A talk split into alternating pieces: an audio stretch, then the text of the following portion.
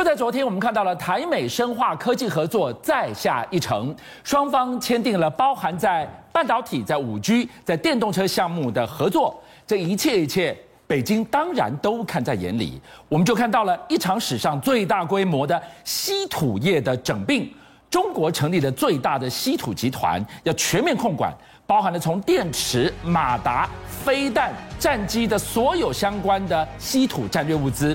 这场电动车的江湖，谁能笑到最后？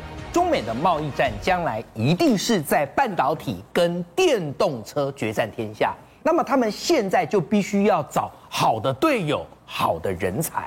那么前几天，大家不知道有没有注意到这个会议叫 TTIC 台美科技贸易暨投资合作架构。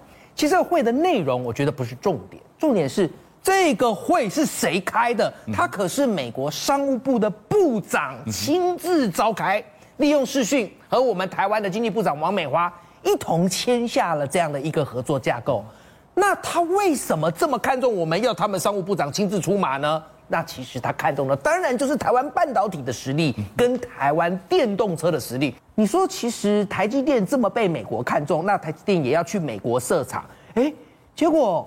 美国的英特尔不是很反对吗？哦，最近常常给台积电穿小鞋。他说：“哎，拜登总统你怎么搞的啊？你应该要扶持我们自家人。”我告诉你，他说台积电不要来嘛，但是。台积电的人，我会非常欢迎你。什么意思？你就照我刚讲的，一个就是你半导体的科技实力，第二个就是你人才，真的是现在各国抢翻天。你晓得吗？英特尔最近把一个前台积电的研发处长叫杨光磊给挖过去了。哎，所以我刚刚讲嘛，台积电不要来，台积电的人我欢迎你来。这一招妙了。哎，杨光磊，观众朋友，杨光磊不是几天前才刚刚离开中芯半导体吗？我跟各位讲啊，现在全世界的晶圆。代工，你想知道台湾就占了多少江山吗？吓死人！最近力基电，我们晓得它上市，哇，股价飙飙了五六成，对不对？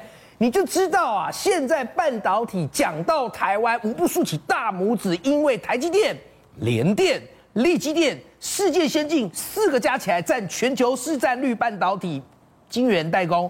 六十五趴，六成五都是台湾业者，有没有吓人？我告诉你，讲起来真是台湾骄傲。真正吓到的，那就是三星啊。对，画面当中呢，你所看到的，他们的少东呢，就直接啊，将他们三星旗下的三大部门，本来是哪三大？一个行动部、行动电子、行动电子部门，以行动通讯部门，一个消费电子部门，还有一个半导体部门。他直接讲，哎，你那个行动通讯啊，和消费电子合并合并。合并就好了。以后我们公司只有两大部门，就是行动通讯跟消费电子是一个。第二个呢，就是半导体部门，你就知道半导体部门有多重要。那他们现在啊，在二零三零前设下一个目标，他们要成为全球第一大的半导体公司，而且就是要用车用半导体来超车台积电。这样一切都清楚了，难怪。一开始我们看到了，在昨天台美深化双边的科技合作，半导体、电动车，不直接给你划重点了吗？那我们就要问了：北京在这个当下眼皮子底下什么都看到了，什么都不做吗？当然没有。我们今天晚上来告诉大家，中国大陆居然就在这个时候启动了最大规模、史上没见过的稀土并购，把他们通通变成了一个最大的稀土集团，手握战略物资，要干嘛？刚刚从美国讲到了台积电、三星的设厂，热热闹闹、红红火火。哎，怎么对岸那么安静啊？那是因为中国大陆始终都知道啊，那你们要跟我对抗，可是你们做的电动车，它中或者是甚至其他包括国防、军事等等的这些重工、重工业的这些产品，你哪个原料不是来自于我中国大陆的稀土呢？你要知道，中国大陆它现在的稀土。光是开采就占了全世界的百分之五十五，我还没说生产占了百分之八十五。好，所以呢，你现在《华尔街日报》他就直接爆料了，他说中国大陆可能早在十一月的时候就已经将五矿集团、中国铝业、赣州稀土集团合并成中国稀土集团，这什么概念？这就是变形金刚直接。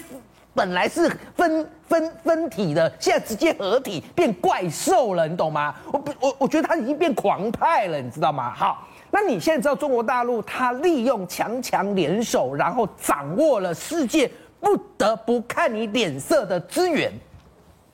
结果你就发现，刚刚我们一直在讲中美对抗，结果你美国自己电动车龙头特斯拉就不会滚，呃，不是吗？你跑去中国大陆设厂，上海超级工厂还要加码哎，还要扩厂吗？对，你就是看上了你很多的原料来自于中国大陆。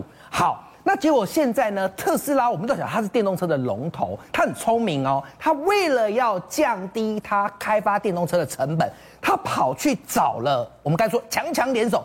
它的锂电池的部分找了中国大陆，目前锂电池第一大宁德时代是好，那这样子可以降低它电动车的成本，因为锂电池就是占了电动车最大的成本之一。它用的是磷酸铁的锂电池，我们要做 L，我们又叫做 LFP。好，那强强联手，第一大电动车商找了第一大锂电池厂商，还有谁能够跟他们抗衡呢？有，我告诉你。有一个过去的第一大车商很不服气，叫做 Toyota，是 Toyota 也来了，你服气吗？过去你当然不服啊，全世界市值第一大车商，现在被特斯拉给燃料车的霸主，对，现在被特斯拉给给赶上了。好，所以 Toyota 他就玩了一招，你找宁德时代磷酸铁锂电池是吧？我呢就找比亚迪，哦、我告诉你，找上比亚迪，我告诉你啊，熟悉电动车与锂电池市场的观众朋友你就知道。比亚迪是比不过宁德时代，但比亚迪也是个怪兽啊！它又不是做锂电池而已，它还做电动车，它还做油电车，对不对？所以 Toyota 不觉得它跟比亚迪很像吗？因为 Toyota 当初就是油电车的世界的领头羊，所以他找比亚迪合作，一，它可以在磷酸铁锂电池的部分用比亚迪的 LFP 刀片电池，而且。Toyota 还发出狂语，他说：“我在二零二二年，不过就明年哦，我就要推出一台二十万人民币以下的电动车，靠的就是比亚迪的加持。”哎，所以你看到哦，电池的原料在中国，对，最强的电池制造商也在中国，我就要往中国靠。对，你那边有宁德时代是吧？我就来靠比亚迪。你看他推出了一台台币八十七万的超优质、CP 值这么高的电动车，对，剑指什么？剑指 Toyota，它不是这样子特斯拉，不是喊出了是三万我们现在给观众朋友看的画面，BZ4X，我坦白讲，有没有觉得它的外形其实跟我们现在的 RAV4 是有点像？是，但是变得更前卫、更圆润，而且它将来会是一台电动车。其实坦白讲，你去看国外的网红影片，这台车他们已经都有在评论了哦。好，那我刚刚啊就仔细看了一下这个市值，我发现这摆明就是。全世界市值第二大的丰田找了全世界市值第三大的比亚迪，说：“老三呐，二哥有话跟你说，我们一起把大哥干掉，好不好？”哦、是这样吗？对，就把特斯拉给做掉。是，以前都说大哥是对的，哪有这年头啊？谁能够强强联手，谁才是对的。好，为何我刚刚特别要去强调比亚迪市值全世界第三？因为宁德时代就只是电池，可是比亚迪是哈，它还是车商嘛？你看哦。就像它现在光是在全世界的市值就高达一千四百一十八亿美元，它的纯电动市车的市场占市市占率是六趴左右，排名第三；混合动力车市占十一点五趴，排名第二。我为什么特别讲混合动力车？因为它跟 Toyota 心心相印啊，Toyota 就是很喜欢在油车过渡到电车的这个过渡期间，大家消费者都有里程焦虑，所以它不是一直看好油电复合车吗？跟特斯拉看法南辕北辙，那没关系，我就找看法跟我心心相印的比亚迪一起合作，一起来干掉你。我告诉你，我现在就要来公开一台比亚迪所做的油电复合车，你听听看，它狂不狂？这台车呢，它叫宋 Pro。各位听到这个宋 Pro，我就觉得这个我用口气很狂耶。我用我们台湾接地气的说想法，它是宋朝宋嘛？对，我说宋就宋哎啦，是你怎样我宋不？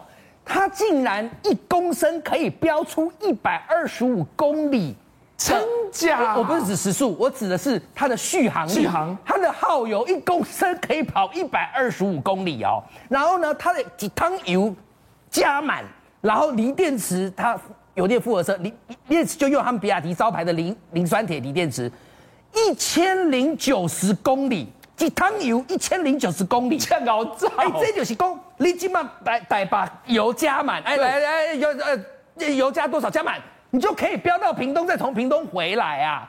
而这样的车可能有点贵。错，它一台车台币六字头，顶规八字头而已啊！特斯拉，你要你要紧张了。那结果我们刚刚这样一路讲来，哎，熟悉车子的观众朋友一定说，那可能有一个厂商会很不服气，叫福斯 Volkswagen 嘛，对不对？哎。福斯，你要知道，它的电动车 ID.4 跟 ID.6 也是卖到下下叫。嗯、我们刚刚不是讲到那个三星吗？嗯、三星这次不是说它半导体车用半导体，它要超越台积电，它其实就是要打入福斯，像 ID.4 跟 ID.6 就是用三星他们的晶片。福斯合作啊？对。那结果福斯这时候他也跑出来了，他说没关系，我旗下的奥迪呢决定找百度、腾讯、阿里巴巴，什么概念？你特斯拉。还有你 Toyota 都去找电池商、找车商一起来强强联手，那我就找电商。他走的是蓝海政策，我找电商，嗯、然后我找了是网络的巨擘。所以你看 BAT 全被他找齐。你知道福斯盘算着什么吗？这个过去也是全世界市占率第一的福斯，现在可能第三、第四都没有，但是他很聪明。你们都在讲车的成本，你们就在比硬体，对不对？比价格，对不对？是。你在比电池的续航力，对不对？对。我比的是自动车的自驾技术。我跟你比软体。没有错。所以呢，他现在呢就找了 BAT，然后不断的在物联网和城市交通领域，也就是利用刚刚 BAT 他们的大数据跟他们的这个云端的运算数据的能力，将来你要知道，自动车决战天下。很可能靠的秘密武器就是你的自驾能力。邀请您一起加入五七报新闻会员，跟俊相一起挖真相。